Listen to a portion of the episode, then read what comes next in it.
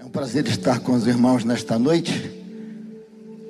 Eu estou num longo inverno de ausência da PIB, né?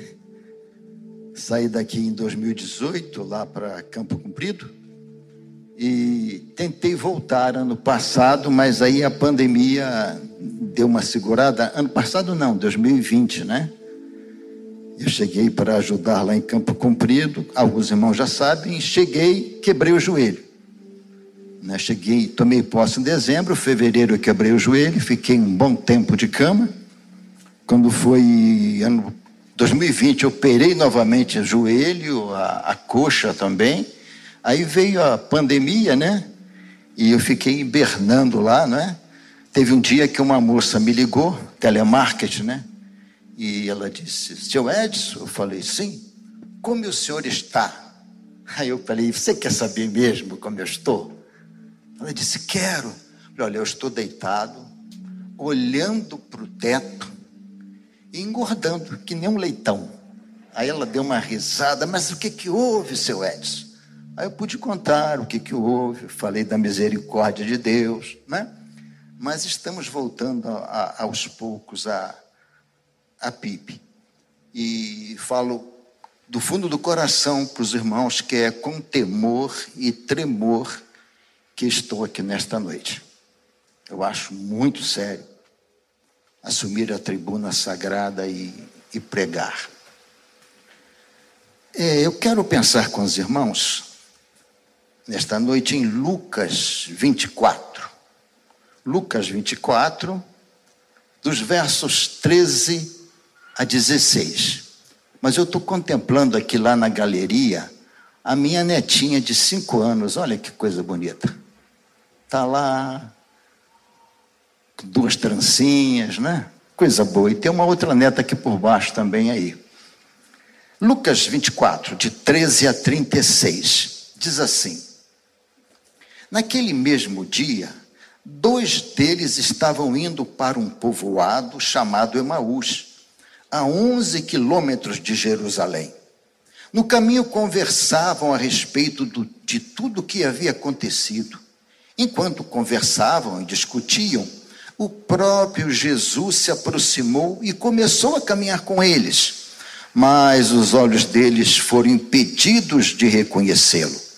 E Jesus lhe perguntou: Sobre o que vocês estão discutindo enquanto caminham? Eles pararam com os rostos entristecidos. Um deles, chamado Cleopas, perguntou-lhe: Você é o único visitante em Jerusalém? Não sabe das coisas que ali aconteceram nestes dias? Jesus perguntou, né? Que coisas? O que aconteceu com Jesus de Nazaré? Responderam eles. Ele era um profeta, poderoso em palavras e em obras diante de Deus e de todo o povo. Os chefes dos sacerdotes e as nossas autoridades o entregaram para ser condenado à morte e o crucificaram. E nós esperávamos que era ele que ia trazer a redenção a Israel. E hoje é o terceiro dia desde que tudo isso aconteceu. Algumas mulheres entre nós nos deram um susto hoje. Foram de manhã bem cedo ao sepulcro e não acharam o corpo dele. Voltaram e nos contaram que tinham tido uma visão de anjos, que disseram que ele está vivo. Alguns dos nossos companheiros foram ao sepulcro e encontraram tudo exatamente como as mulheres tinham dito, mas não o viram. Ele lhes disse: Como vocês custam entender e como demoram a crer é tudo que os profetas falaram. Não devia o Cristo sofrer estas coisas para entrar na sua glória? E começando por Moisés e todos os profetas, explicou-lhes o que constava a respeito dele em todas as Escrituras. Ao se aproximarem do povoado para o qual estava indo, Jesus fez como quem ia mais adiante. Mas eles insistiram com ele: Fique conosco, pois a noite já vem, o dia já está quase findando. Então ele entrou para ficar com eles. Quando estava à mesa com eles, tomou o pão, deu graças, partiu e o deu a eles. Então os olhos deles foram abertos e o reconheceram, e ele desapareceu da vista deles. Perguntaram-se um ao outro: Não estavam ardendo os nossos corações dentro de nós, enquanto ele nos falava no caminho e nos expunha as Escrituras? Levantaram-se e voltaram imediatamente para Jerusalém. Ali encontraram os onze e os que estavam com eles reunidos, que diziam: É verdade, o Senhor ressuscitou e apareceu a Simão. Então os dois o que tinha, contaram o que tinha acontecido no caminho e como Jesus fora reconhecido por eles quando partia o pão. Enquanto falavam sobre isso, o próprio Jesus aproximou-se entre eles e lhes disse: Pai seja convosco. Amém? Eu gosto muito de poesia. No aniversário do pastor Pascoal, eu, eu não sei declamar, sou péssimo, mas eu gosto de poesia. E eu achei uma muito, muito bonita sobre esses dois discípulos no caminho de Emaús. E diz assim: O sol se põe, a noite se aproxima. Vou levando o cansaço da jornada, enquanto as sombras cobrem meu caminho. Meu coração se sente tão sozinho e minha alma se sente angustiada. A noite vem, não há como detê-la. Também para mim não há perspectiva. A esperança que era tanta no outro dia e que eu tento agarrar é escorregadia. Por mais que eu a queira ela de mim, ela se esquiva.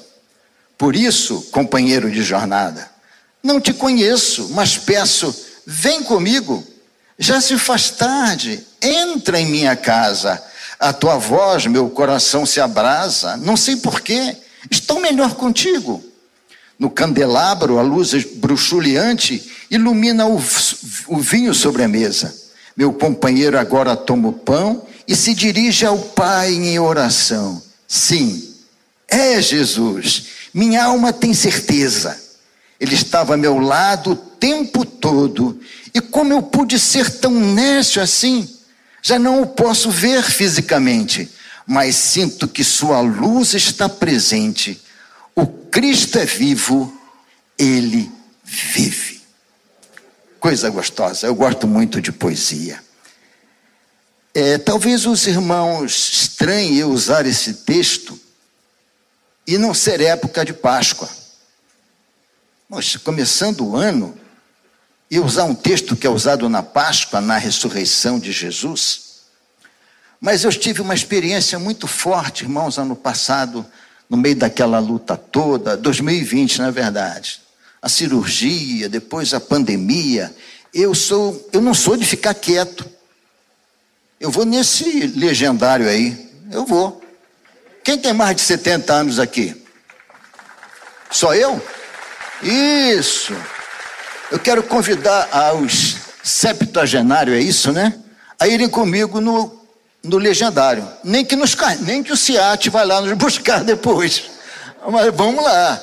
Então eu não sou de ficar parado. Eu, né?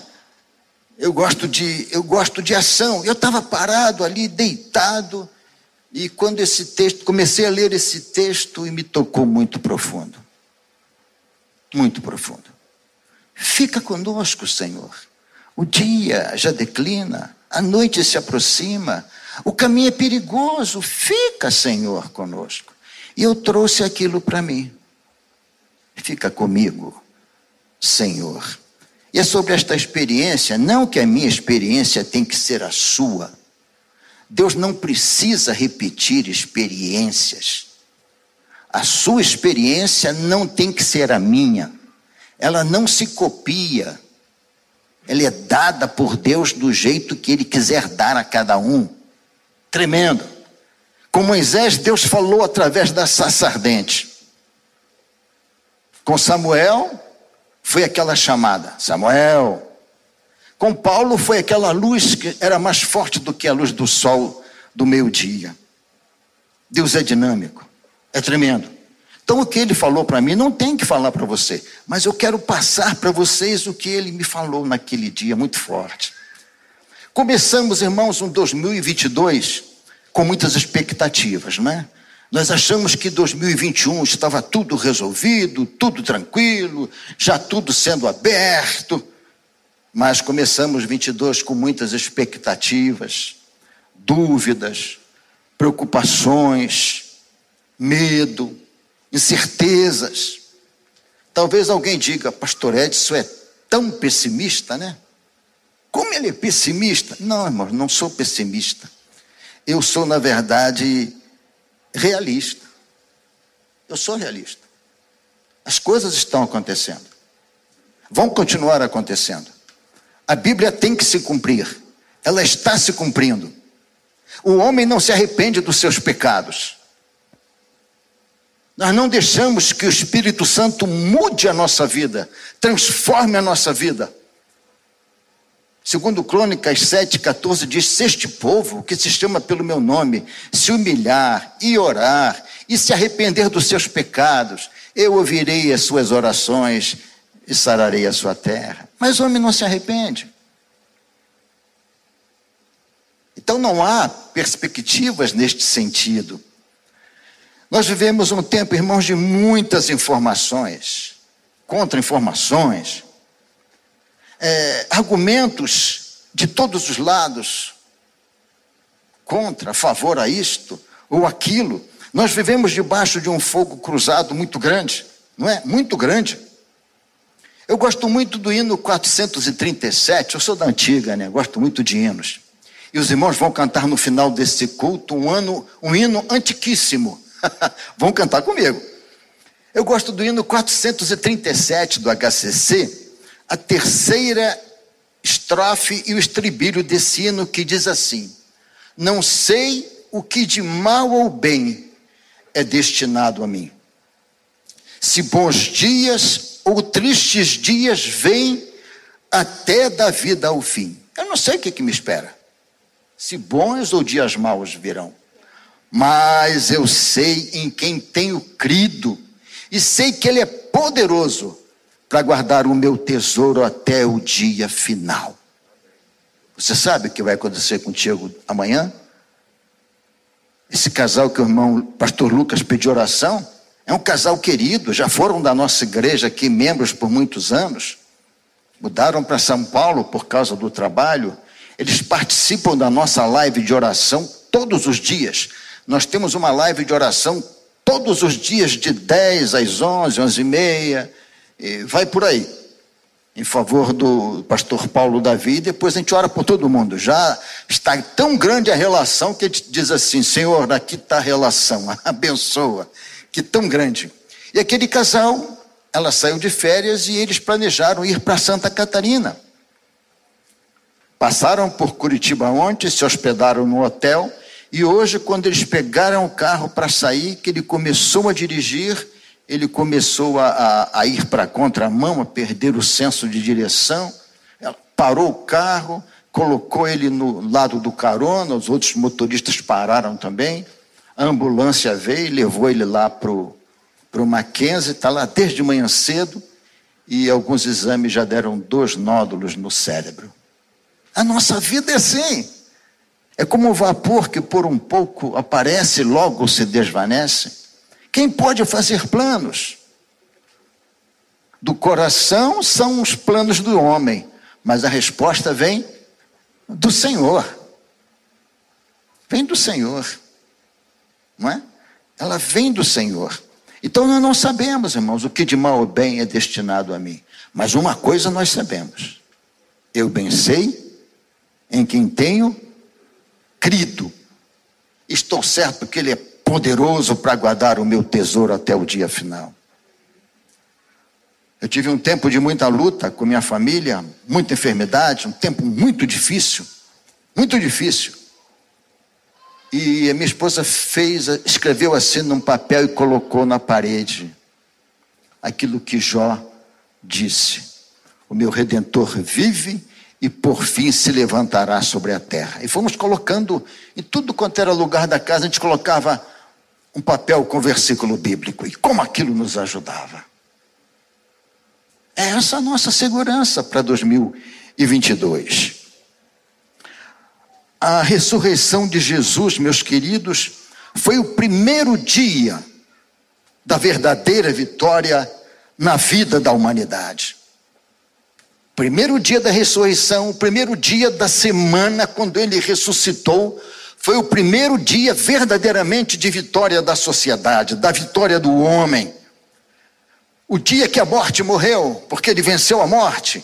O dia em que Satanás foi derrotado. Se o diabo soubesse que se Jesus morresse e ressuscitasse, talvez ele fizesse tudo para Jesus não morrer.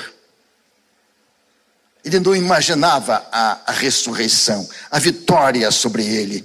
Foi o dia da garantia da nossa salvação. É por isso que Paulo, Pedro, o apóstolo Tiago, os outros apóstolos não podem fazer nada por nós, porque eles não ressuscitaram ainda. Ainda estão mortos, aguardando o dia da ressurreição. Os seus espíritos estão lá, lá no paraíso, lá com o Pai. Mas não podem fazer nada por nós. Mas Jesus ressuscitou, está vivo. E é por isto que o Evangelho é tão perseguido. É por isto que o cristianismo é tão perseguido, porque o Cristo é vivo. Um dia um colega de trabalho me falou assim, Edson, eu estou fazendo um trabalho para a faculdade e eu preciso explicar por que, que o cristianismo já tem este tempo todo a Bíblia e continua crescendo. Eu falei, porque Cristo é vivo. A razão do Evangelho é Cristo e Ele é vivo e não tem como matá-lo, não tem como fazer nada, Ele é vivo para sempre. Mas já pensaram nisso, no privilégio que nós temos, irmãos? Um Jesus que você não precisa carregar, não precisa servir nada para Ele, porque Ele é dono de tudo, é Senhor de tudo.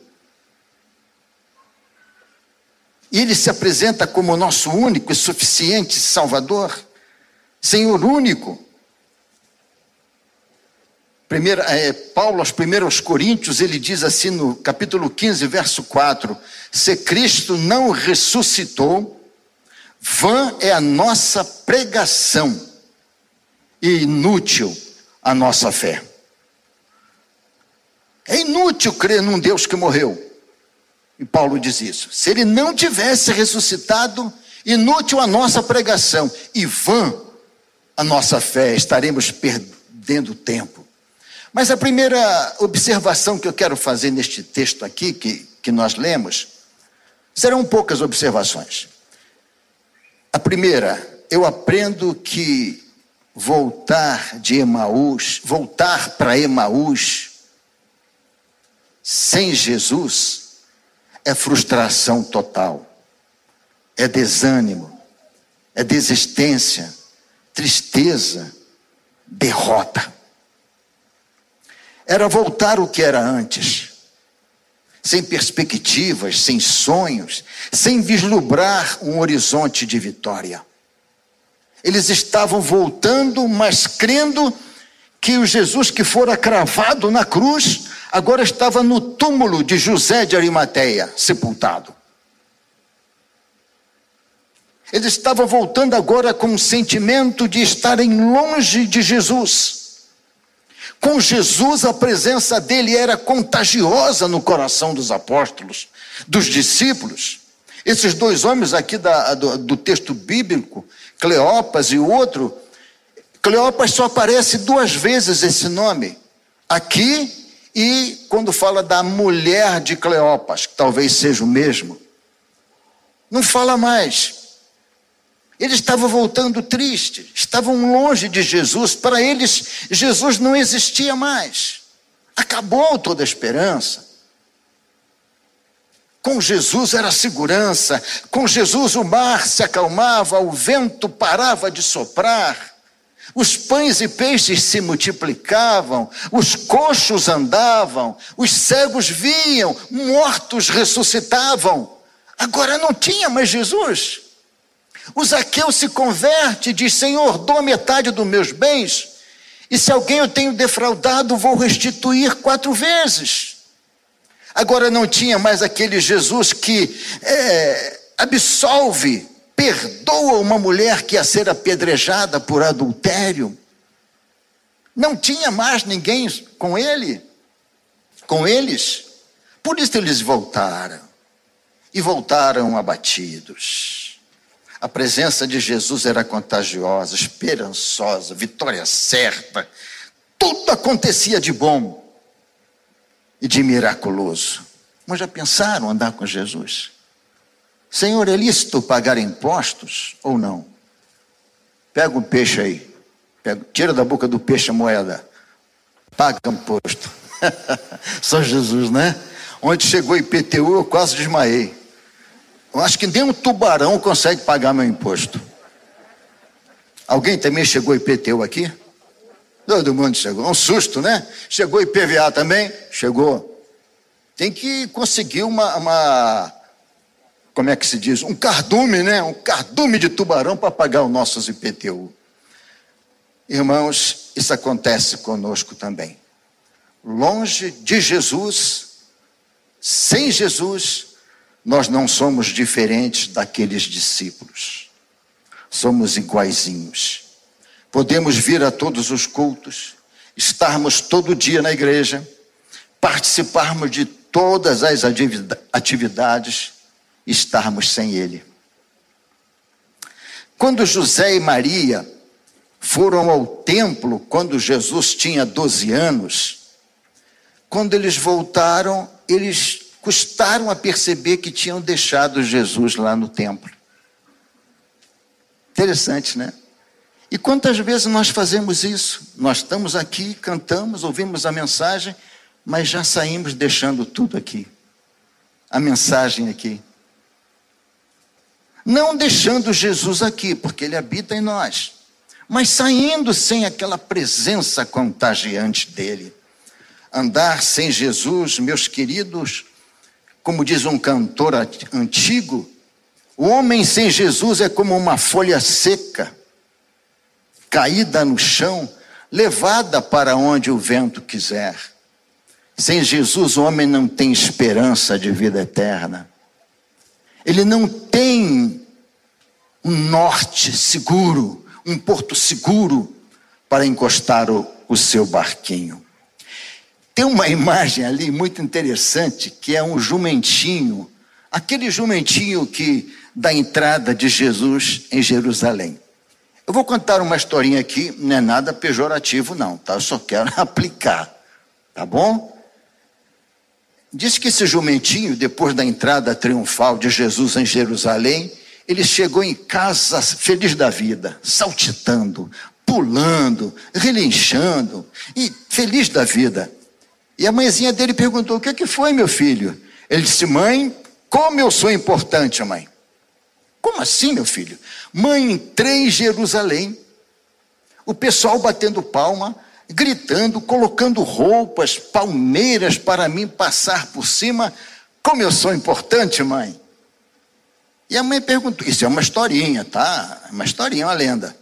E a mãe perguntou: Meu filho, quem estava sobre você? É dizer, é um tal de Jesus, irmão. É mãe. Um tal de Jesus. É mesmo? É. Volta lá amanhã, meu filho. É, no outro dia, o jumentinho foi lá. Passou, fez a mesma, o mesmo percurso, chegou em casa cabisbaixo, triste. E a mãe perguntou: O que, que houve, meu filho? Ele disse: Mãe, hoje nem me reconheceram. Hoje nem me olharam, ainda me enxotaram. O que que houve, mãe?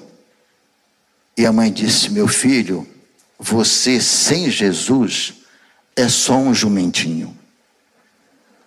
O homem sem Jesus, irmãos, ele se torna insignificante. Ele não se torna nada, é só um homem. É só um ser mortal que vai deixar tudo aqui. Eu fico pensando nesses homens que é, desejam o poder a todo custo, querem dinheiro, querem tudo. Não são nada. Ou já pensaram no dia do juízo final? No dia que o Senhor separar os bodes das ovelhas? E dirá para as ovelhas: Vinde benditos de meu Pai, possuí por herança o reino que vos está preparado antes da fundação do mundo. E dirá para os da esquerda: Apartai-vos de mim, vós que praticais a iniquidade. Apartai-vos de mim. Longe de Jesus, a minha salvação não é garantida.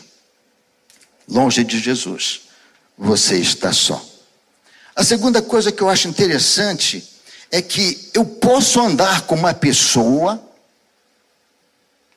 por muito tempo ou até a vida toda, conviver com ela sem a conhecer verdadeiramente. Isso não acontece? Você anda com uma pessoa anos e anos, anos e anos, e às vezes uma coisinha desperta em você e você diz: Poxa, esse lado eu não conhecia.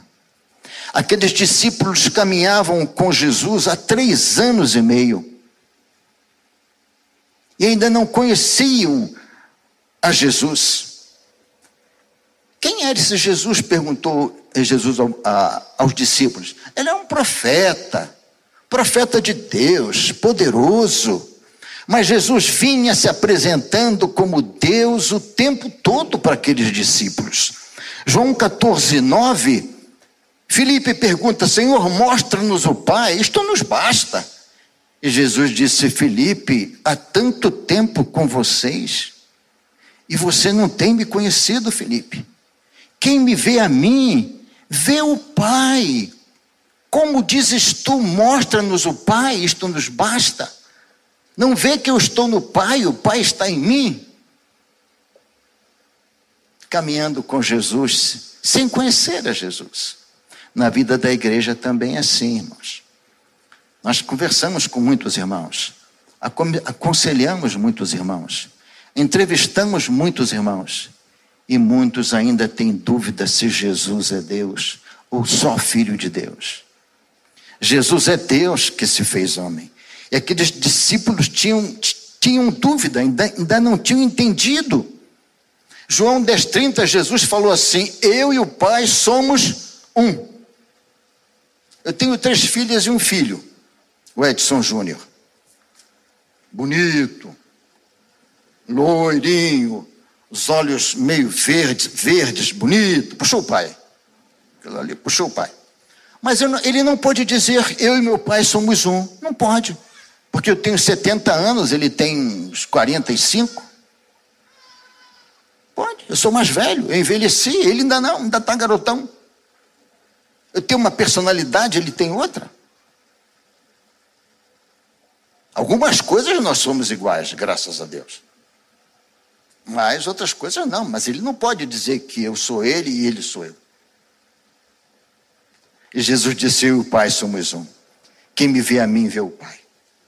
Coisa gostosa. João capítulo 1, versos de 1 a 3, Jesus vai falar sobre. João vai falar sobre isso, que no princípio era o Verbo, a palavra, a palavra estava com Deus, a palavra era Deus.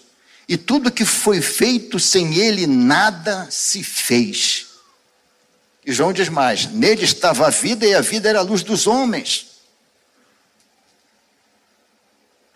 Eles sabiam que Jesus, eles não sabiam que Jesus era o próprio Deus.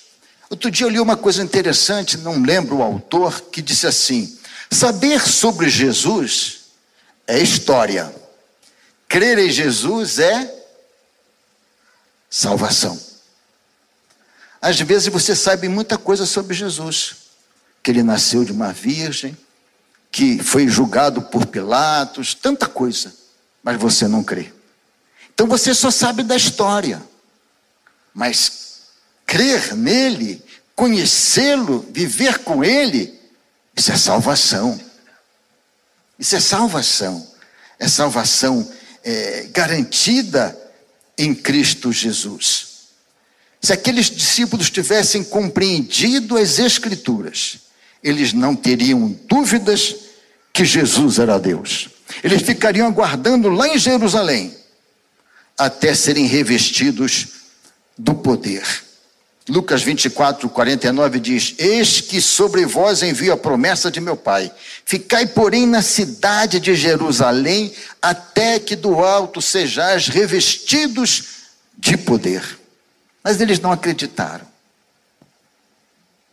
que Jesus era o Deus, próprio Deus falando.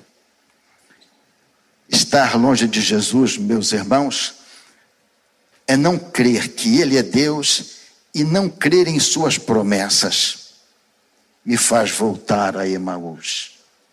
Não crer nas Suas promessas me faz voltar a Emaús. Se voltamos para casa domingo após domingo, sem desfrutarmos da Sua presença e crer que Ele, é, que ele é Deus, estaremos igual aos discípulos do caminho de Emaús. Mais uma semana vazia, mais uma semana sem desfrutar da Sua presença, mais uma semana sem buscá-lo, sem cantar, sem louvá-lo, mais uma semana vazia. Aí volta o domingo novamente, isso vai se repetindo, se repetindo. E voltando para Emaús a cada semana, sem perspectiva de uma nova vida em Cristo. Eu gosto muito de falar dos meus pais. E papai marcou muito, porque já falei aqui várias vezes, papai tinha pouquíssimo conhecimento de leitura. Papai só era bom de conta, fazer continha, ele era bom, e de assinar o um nome, só isso. Ele aprendeu a ler na Bíblia, muito mal. Mas o dia que papai foi numa igreja, atrás de cura, papai foi na Cruzada Nacional de Evangelização, lá no Rio de Janeiro. Depois virou a quadrangular, né? Papai foi atrás de cura. Ele tinha um problema sério de saúde. E papai voltou e disse: Me converti. Já joguei o cigarro fora, o fósforo, minha mãe disse: o fósforo não precisava jogar fora, só o cigarro. Joguei tudo fora. E a partir de hoje, aqui no nosso comércio, não se vende mais bebida alcoólica. E minha mãe disse: Mas é isso aí que segura o, o comércio. É, os pinguços aí que vêm para cá é, com aquele tira-gosto, né? Acho que é isso. É, e vão tomando e. Não, tirou. Passou mais um tempinho, não vendo mais cerveja. Tirou a cerveja. Já contei isso aqui. E minha mãe dizia: vai quebrar. Vai quebrar, Ramiro. E aí, quebrou? Quebrou. quebrou. Ainda mais que um grande mercado, supermercado, Casas Sendas, né? Perto da gente engoliu o nosso mercado. Era um Carrefour, Casas Sendas, era um, um Condor, engoliu o mercado. Papai morreu de fome? Os filhos morreram de fome? Não. E uma fé, uma confiança. Papai voltava da igreja com os olhos brilhando. Ele falava de Jesus com os olhos brilhando. Papai morreu na alegria do primeiro amor. Cantando aqueles hinos de 1960 e pouco. Era os que ele tinha guardado, era os que ele sabia. Que alegria! Que alegria! E na madrugada que ele morreu, naquela tarde, à tarde estivemos juntos, almoçamos juntos, e ele disse: Meu filho, eu estou muito cansado. E eu falei, pai, nós estávamos na casa da minha irmã, a Marlene. Eu falei, pai, deita um pouquinho lá na cama da Marlene. Ele disse: Não, meu filho, você não entende, meu filho. Eu quero ir embora. Eu quero ir embora para minha casa, filho. Eu só não queria deixar minha velha. Naquela madrugada, papai foi. Ele morreu do jeitinho que ele queria, em casa, nos braços da mamãe. Ah, que vida contagiante a do papai. Experiência com Jesus. Eu via a mamãe às vezes assoviando assim na pia, em algum lugar. Está assoviando, mãe? Ela estava orando o tempo todo. Ela vivia orando. Vivia orando o tempo todo. Jesus era vivo ali dentro pulsava. E eu desejo ardentemente que esta primeira geração de crente na minha casa passe para a segunda geração com a mesma impetuosidade, com o mesmo fervor. Netos, sobrinho, bisnetos, que essa geração continue. mas eu preciso andar com Jesus. Eu preciso crer que Ele é Deus. Eu preciso crer que Ele é o Senhor da minha vida. Outra lição emocionante que eu tiro daqui, desse texto lido, irmãos, e, e mexe muito comigo, é que aqueles dois discípulos, Cleopas, Cleófas, ou outro, que nós não sabemos o nome, não era, não estava entre os doze apóstolos. Eles faziam parte, provavelmente, daqueles 70 discípulos que foram é, designados para aquela missão, que foram de dois a dois. Mas Jesus vai atrás deles. Os outros onze, porque Judas já tinha morrido, ficaram em Jerusalém, mas aqueles dois voltaram. Mas eles não eram, eles não eram tão importantes, eles não eram apóstolos. Para Jesus, irmãos, não tem pastor, não tem diácono, não tem ministro, tem filhos que ele ama individualmente cada um, que ele dá a mesma importância a cada um. Tem muita gente preocupada com título. Eu sou autoridade. Autoridade é nada, autoridade é Jesus. Às vezes me perguntam, o pastor Pascoal é o primeiro na PIB, né? Eu digo não. Ele não está aí não, né? Tá não. Eu digo não. Ele é o segundo. O segundo, falei, é o primeiro é Jesus. Depois é ele. Primeiro não é Jesus? É Jesus. Ele que é o pastor verdadeiro da igreja. Foi ele que deu a vida para nos salvar. Ele é o bom pastor que dá a vida pelas ovelhas.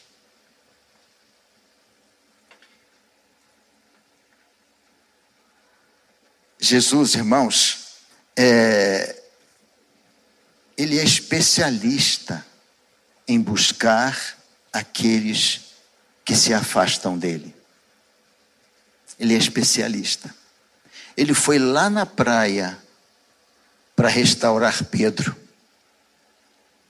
Depois que Pedro negou as três vezes, ele foi lá na praia para restaurar a Pedro. Pedro estava pescando, os apóstolos estavam pescando, estavam desanimados, tinham, tinham tomado conhecimento do aparecimento deles, dele, mas continuavam em dúvida. E disseram: ah, vamos voltar à velha vida, vamos pescar. Já viu quando você está desanimado dentro de casa assim? Ah, vou no shopping. Vou dar uma corrida ali no Parque Barigui. Não, é voltar para Jesus que nós temos que fazer. Não é só você, não, sou eu também. Não sou diferente dos irmãos, não. E aí, mais uma vez, eu digo a importância tremenda que o Senhor nos dá. Ele vai atrás daqueles dois. Quantas vezes Jesus já foi atrás de você e você nem percebeu? Quantos livramentos o, o Senhor já te deu já e você não percebeu? Quantas vezes ele já caminhou contigo, foi diante de você em uma situação e você não percebeu? Uma vez eu tinha que comparecer diante de uma autoridade e eu estava com medo. Eu disse: Senhor, vai na minha frente. Senhor, vai na minha frente. Quando aquela porta abrir, o Senhor já tem que estar lá dentro, Senhor. Por favor. Eu fui com medo. E quando aquela porta se abriu, o Senhor Jesus já estava lá, já tinha resolvido tudo. Isso não acontece só comigo, não. Já aconteceu, eu creio, com todos os irmãos aqui. Todos já tiveram essa experiência. Você vai preocupado com aquela tensão. Não, está tudo resolvido. Às vezes não, né? Às vezes a coisa fica difícil, né? Mas a importância que Ele dá em te procurar, em me procurar é tremendo. Jesus ama você, meu querido. Minha querida irmã, Jesus me ama. Ele morreu por você, ele morreu por mim.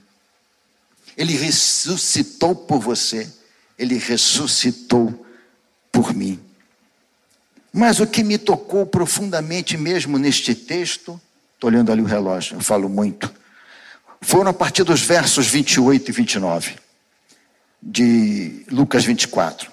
E chegaram a uma aldeia para onde iam, e ele, Jesus, fez como quem ia para mais longe. E eles o constrangeram, dizendo: Fica conosco, porque já é tarde, já declinou o dia. É perigoso, Senhor. Vai fazer frio à noite, o Senhor vai ficar com fome. Fica conosco, Senhor. E Jesus entrou para ficar com eles. Constranger tem como sinônimos interessantes: é, obrigar, impor, forçar, coagir. Eu acho que na verdade eles estavam pecando Jesus pelo braço. O Senhor vai ficar conosco. O Senhor vai ficar hoje aqui conosco. Vai dormir aqui conosco. Mas por que tanta insistência deles? Creio fortemente, meus irmãos, que eles não estavam preocupados, como já disse, porque a noite, porque já era tarde e o dia já declinava. Creio verdadeiramente que a experiência da caminhada de 11 quilômetros até, até os fez sentir algo diferente. Algo muito diferente. Eu creio que quando eles falaram, fica conosco, esta expressão é o mais profundo de suas almas.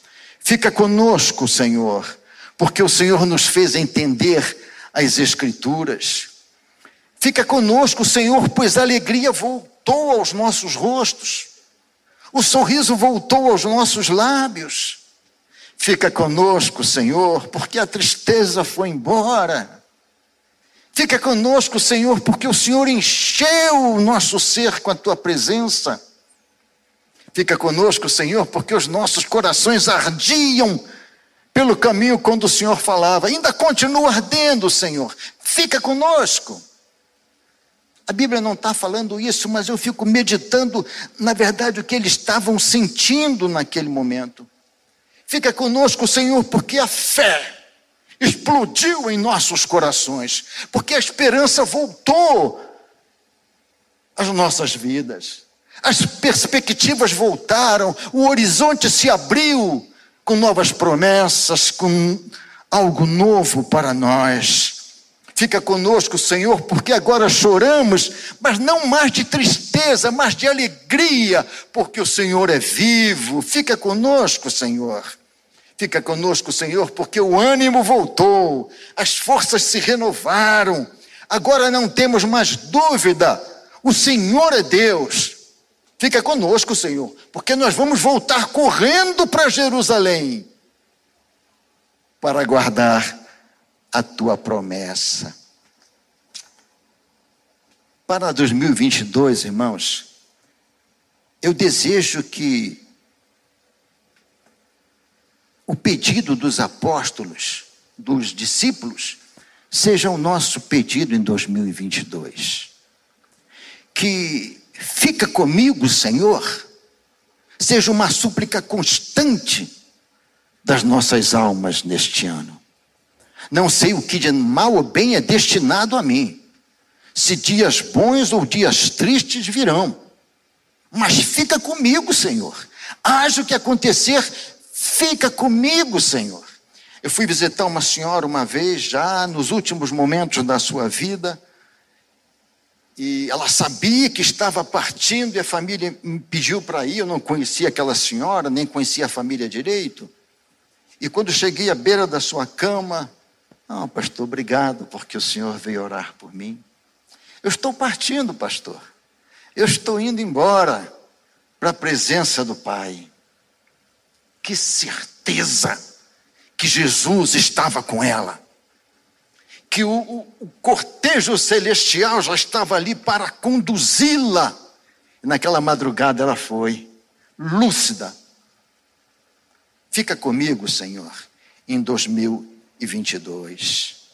E a promessa dele, lá em Mateus 28, lá pelo verso 19, ele diz: E eis que estarei convosco todos os dias até a consumação dos séculos.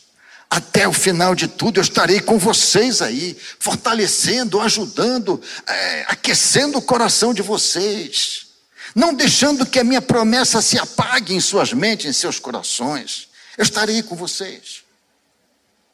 Que a nossa oração, irmão, neste ano seja: fica comigo, Jesus. Quando a tristeza toma conta do meu coração, fica comigo, Jesus, quando o pecado está porta da minha vontade e eu não consigo resistir. Quantas vezes nós nos sentimos tão tentados para praticar o pecado e quando sentir isto, diga: fica comigo, Jesus, não deixa. Nós pecamos, irmãos, porque queremos, sabia? Ah, a carne é fraca. É fraca mas o espírito é forte. Nós temos alguns segundos antes de cometer o pecado. O espírito fala ao nosso coração. Ah, mas Jesus vai perdoar. Que essa seja a nossa oração. Senhor, fica comigo quando a tentação vem. Me faz forte, Senhor, ser forte dentro de mim, Jesus. Fica comigo, Jesus, quando minha fé tende a esfriar. Quem é que nunca passou por isso? Por um tempo de esfriamento na fé? Fica comigo, Jesus, quando as decisões a serem tomadas são tão difíceis e eu não sei o que fazer. Tudo que eu estou falando aqui, você já passou por isso ou está passando por isso? Fica comigo, Jesus, quando te servir é uma obrigação é um peso. Fica comigo, Jesus, quando o luto não passa, ou paro em uma das fases do luto. Esse ano foi tão difícil, meus irmãos, 2021, nós perdemos 60 irmãos em nossa igreja. O último foi o pastor Antônio. E quantos nessas perdas todas, nesse luto todo, alguns pararam em alguma fase da perda. Eu conheço uma irmã que perdeu uma filha e ela não conseguiu vencer. Ainda não conseguiu passar aquela fase, uma das fases da luta. Ela parou ali. Fica comigo, Jesus. Quando o luto não quer passar, fica comigo, Jesus quando estou escravizado pelo pecado e não consigo me libertar. Quanta gente enredada pelo pecado e não consegue se libertar. É hora de clamar: fica comigo, Jesus. Me faz um vencedor, me liberta. Fica comigo, Jesus, quando meu lar deixou de ser um pedacinho do céu. Lar é para é ser um pedacinho do céu. Eu sempre olhei o lar como um oásis. Eu chegava do trabalho cansado, esgotado, aborrecido, e quando eu chegava em casa, eu tinha uma filha, Quelita, que ela vinha correndo nas maçãs que eu trazia sempre. Ela vinha correndo na minha bolsinha pegar as maçãs. A outra pegava não sei o quê, e por aí afora. É um pedaço do céu. Fica comigo, Jesus, quando as tentações me atraem seduzem e engodam a minha alma. A tentação é semelhante à isca que o pescador joga para o peixe. Atrai, o peixe olha, seduz, engoda, engana e ele morde a isca. Mas somos assim também, é por isso que Tiago fala isso. Fica comigo, Jesus, quando não sei o que está reservado para mim este ano. Fica comigo, Jesus. Fica comigo, comigo, Jesus, quando o medo do futuro me deixa em pânico. Quem não está com medo deste 22? Ah, eu não estou, pastor. Jesus está à frente. Eu estou preocupado. Mas o crente não pode ficar preocupado, pastor. Sabe, eu não gosto muito de crente assim, todo poderoso, não. Nem de crente muito santarrão também eu gosto. Um dia minha esposa conversava com umas irmãs na igreja da Barreirinha sobre aquele filme Noviça Rebelde e o Vento Levou. Aí uma irmã se aproximou e disse: Admiro muito você, Talita, esposa de pastor, em vez de falar da Bíblia, está falando de filmes. E a Talita chegou em casa triste. Eu falei: Que foi, nega? A irmã fulana falou isso. Eu falei: Ah, esquenta não. Deve ter coisa pior por trás disso. Aí passou uns dias, uma irmã nova convertida me perguntou, pastor, crente pode fumar? Falei, pode. Pode, pastor? Falei, pode. Só não deve. Pode fazer tudo. Ah, no Apocalipse diz que aquele que é sujo, suje-se mais ainda. Aquele que é puro, purifique-se mais ainda. Falei, mas não esquenta não, meu irmão. Por quê?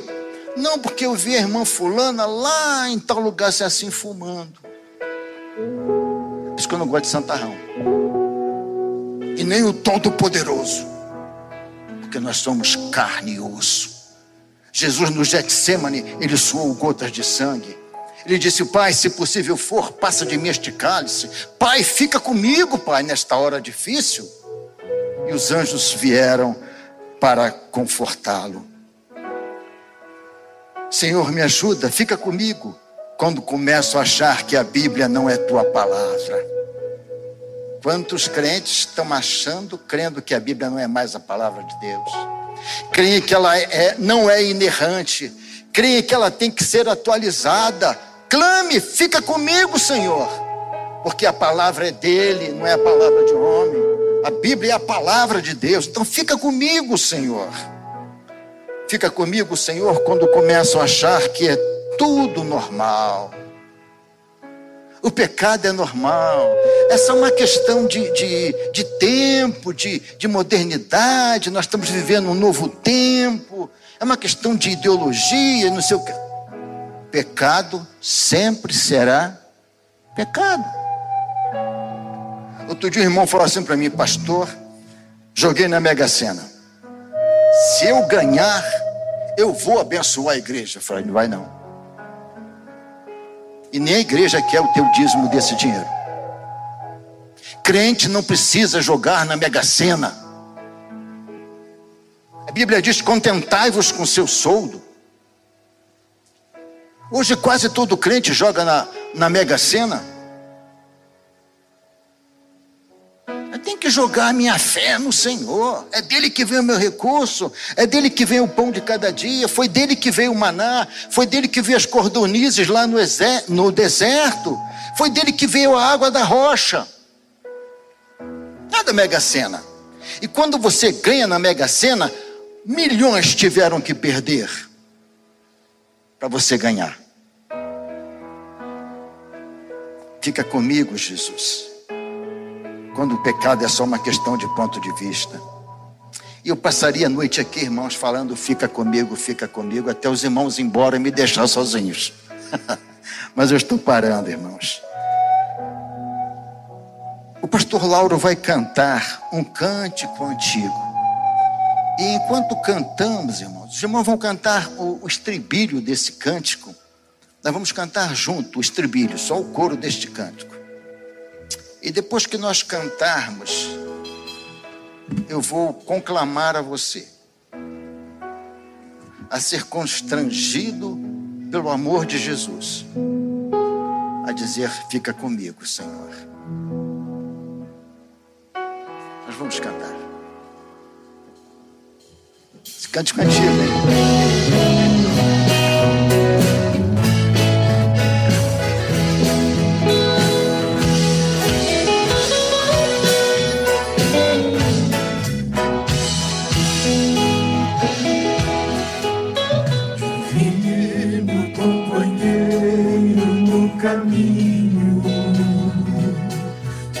Presença sinto logo ao transitar.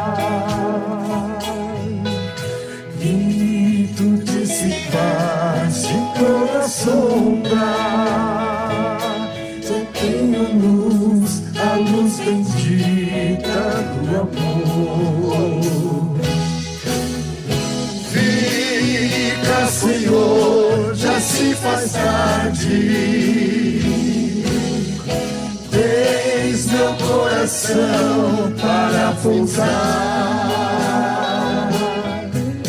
Faz em mim morada permanente.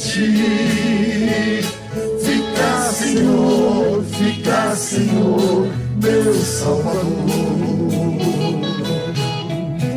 A sombra da noite se aproxima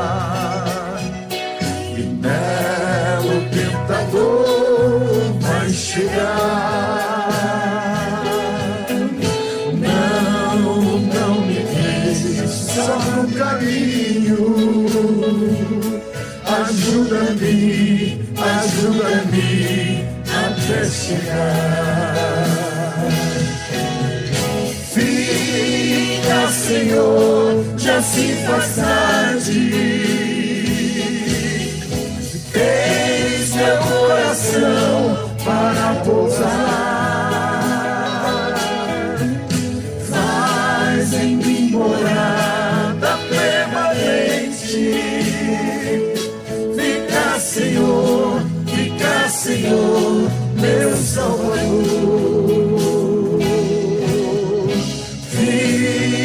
Senhor, já se faz tarde.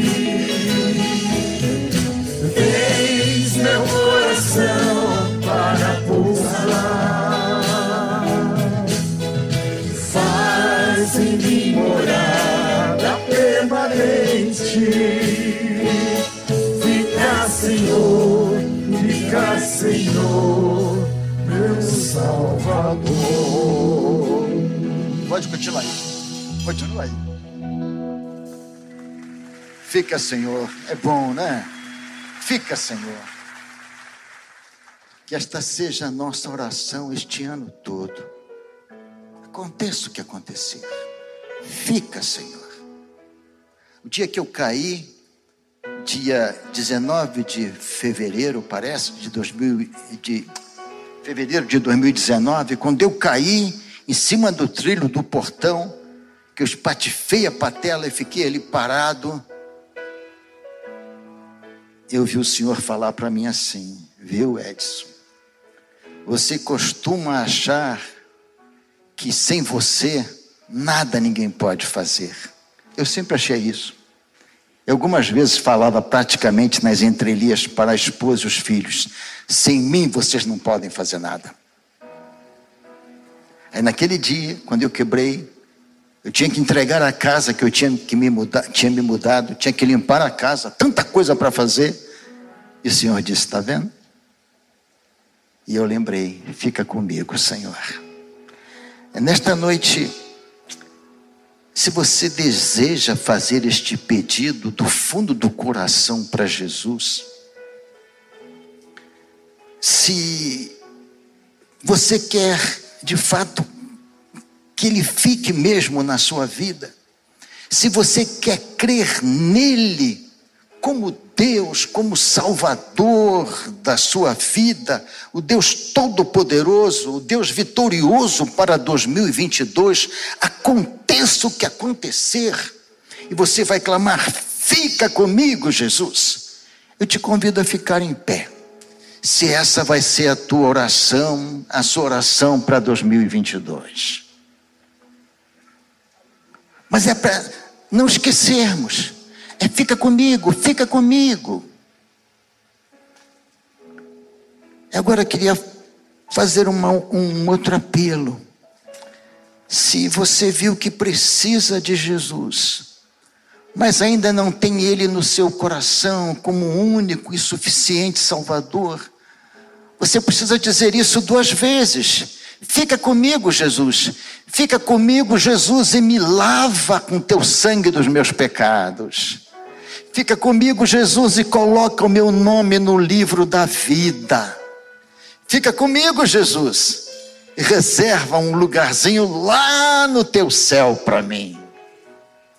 Se você ainda não tem Jesus como Salvador, como a Bíblia ensina, eu te convido aonde você está a levantar a sua mão. Nós só oraremos por você. Graças a Deus. Graças a Deus. Quem mais?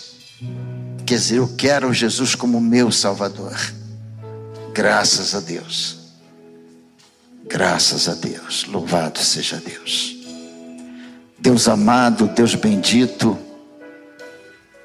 te agradecemos, porque o Senhor está conosco, porque o Senhor habita em nós, porque o Senhor tem prazer de chamá-lo, ser chamado para ficar conosco. Fica com a tua igreja, Senhor, neste novo ano. Não sabemos como será 2022, nem nos interessa saber. O Senhor disse que basta cada dia o seu mal. Nós só queremos saber uma coisa, Senhor. Estamos pedindo isto, Senhor. Fica conosco. Fica com a tua igreja, Senhor. Que ela avance, que ela ultrapasse os limites que serão impostos a ela, que o Evangelho vença, Senhor. Fica conosco, Senhor, para que as pressões satânicas sobre a vida da tua igreja sejam derrubadas em nome de Jesus. Fica com cada coração aqui nesta noite, Senhor. Que saiamos daqui dizendo hoje: fica comigo, Jesus. Me ajuda, Jesus. Estou com medo. Fica comigo, Senhor.